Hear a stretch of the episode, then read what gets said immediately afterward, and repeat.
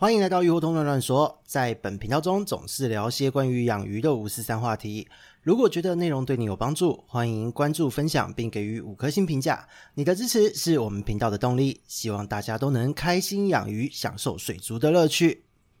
Hello，大家好，这里是梧桐，我们又见面了。今天呢，又是一集私心的录音了。因为呢，在一些呃社团里面啊，在群组里面，其实都有提到，有很多的一些河豚的鱼友们都在问一个问题，就是我养的河豚是淡水的河豚，我该喂它吃什么？我养的河豚是海水的河豚，我该喂它吃什么？还有一些人会问，诶，我养的像是金娃娃这一类的河豚，它是属于汽水域的河豚，我该给它吃些什么？好，这个部分呢，就是在很多的鱼友们敲碗之下，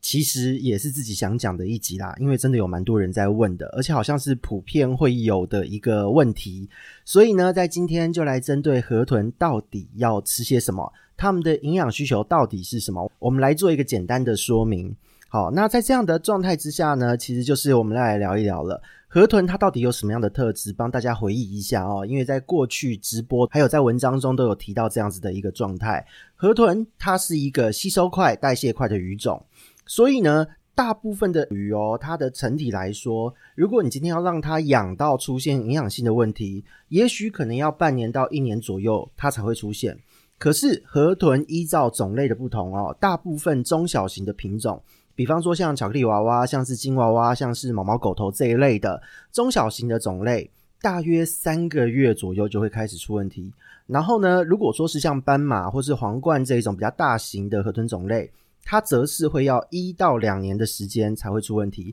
其实就跟大部分的硬骨鱼成体来说是差不多，它相对的比较耐。但是呢，中小型的种类很快就会出现问题了。那就会对于很多饲主来说啊。到底要给他们吃些什么，才不会有营养性的问题发生？这个问题在养河豚的这个社群里面，其实就会是一个很热议的一个议题了。那简单来说呢，我们一定要掌握几个喂食的原则。首先，第一个是我们一定要维持多元的饵料。因为河豚它吸收快、代谢快、利用快，所以在这样的状态之下，如果你有营养的失衡哦，长期的偏食只给单一的饵料，它一定很短的时间就会出现问题。所以呢，不论如何，即使你是单纯尽量希望它以饲料为主的鱼，你每个礼拜光是穿插一次的生饵搭配哦，比方说是红虫啊，或是虾，或是一些呃朱文锦之类的鱼肉等等，它都会有非常非常好的成长效果，基本上已经可以达到就是。是长期稳定饲养这样的结果了。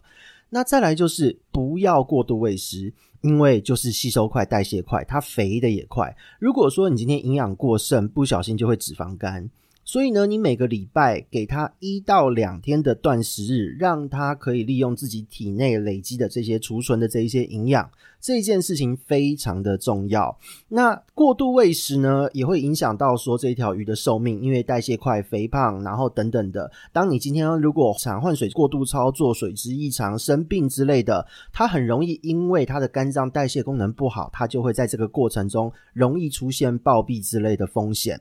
所以呢，不要过度喂食，在河豚来说是非常重要的一件事。那第三点呢，就是我们接着刚刚讲的，不要过度喂食哦。如果你真的很抗拒多元的饵料，就是你怕给它生饵、活饵之类，你可能担心有寄生虫、担心有细菌的问题，那你要用饲料，纯喂食饲料可不可以？没有问题。那你至少要准备两种不同的饲料，你搭配断食日。饲料混合搭配哦，就是一天的断食日，可能你中间再喂两天，然后再断食一天，再喂两天这样的方式，你去给它混合搭配不同的饲料，也可以提供它不同的营养。所以这三个原则对于河豚的喂食饲养来说是非常重要的。那当你掌握了这一些原则之后，我们再来讲讲河豚它的这一个特性是什么。首先呢，河豚因为它的渗透压的调节能力非常优秀，所以它栖息地很广泛哦，有纯淡水的种类，有纯海水的种类，也有为了觅食哦，它会从淡水跑到河口，从海水跑到淡水流域的下游区域，或是说有很多的种类，不论是淡水海水，它们都会让鱼苗在红树林河口去长大，长大之后有一些会往海里面跑，有一些会往河川跑，所以呢，实际上它们对于水质哦，对于盐度的这一个变化的适应能力非常好。那在这样子的状态之下，大家就可以想象，它的食性、营养的需求，其实比起其他的鱼类，单纯在河里、单纯在海里，它一定会比较复杂多元一些。所以这一个部分呢，我们就来简单的依照它的生活区域来分了。首先，第一个是偏好纯淡水区域生活的品种，比方说是像披鼠的，就是毛毛狗头这一类的哦，或是一些绿森林狗头、珍珠狗头这一类的。再来就是斑马狗头、皇冠狗头这一类的。还有巧克力娃娃等等，它相对是简单一些的。在多元饵料的前提之下哦，你用淡水鱼的主饲料哦，淡水鱼的饲料搭配红虫、小鱼小虾，你就可以很好的照顾它。那海水区域呢，也是相对简单哦。海水的河豚，你以海水鱼的饲料搭配鱼虾。小卷啊、文蛤之类的、拉啊之类的，都可以非常好的照顾。那最主要问题最多的还是在我们一开始所提到的，就是这一些觅食会前往汽水区域的品种，不论是像红眼娃娃哦，除了巧蛙之外，其他的三种红眼娃娃，再来就是金娃娃、八字娃娃这一些，其实很多人都会纳闷，到底该吃什么好？其实这个时候逻辑非常的简单，以红眼娃娃系列来说。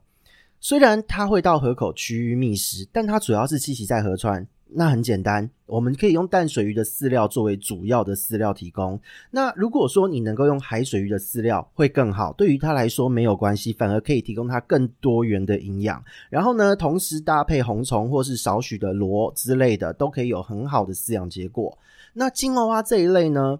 则是它会在河口区域觅食，但是随着成长，它主要会是在海水区域停留，不会往河里跑的。那在这个过程中呢，它的饲料的选择随着它的成长，或是说当你开始在调整盐度的这个时候，哦，盐度逐渐把它从汽水域调成海水的这个过程，你就以海水鱼的饲料为主，不要单纯的只给红虫或是淡水鱼的饲料。这一个部分呢，其实是关系到他们的一个生理代谢机制，还有营养的利用、合成和吸收哦。以金娃娃为例，因为它已经在学术方面呢是被证实它是海水鱼没有错哦，所以呢，就是关于金娃娃到底是汽水鱼还是海水鱼，这个其实已经不用再次争论了，因为很早以前就已经被证实，在分类上被鉴定到海水鱼去了。那在这样的状态来讲，我们用海水鱼和淡水鱼的营养利用合成的这一些原理逻辑来说，以海水鱼来讲，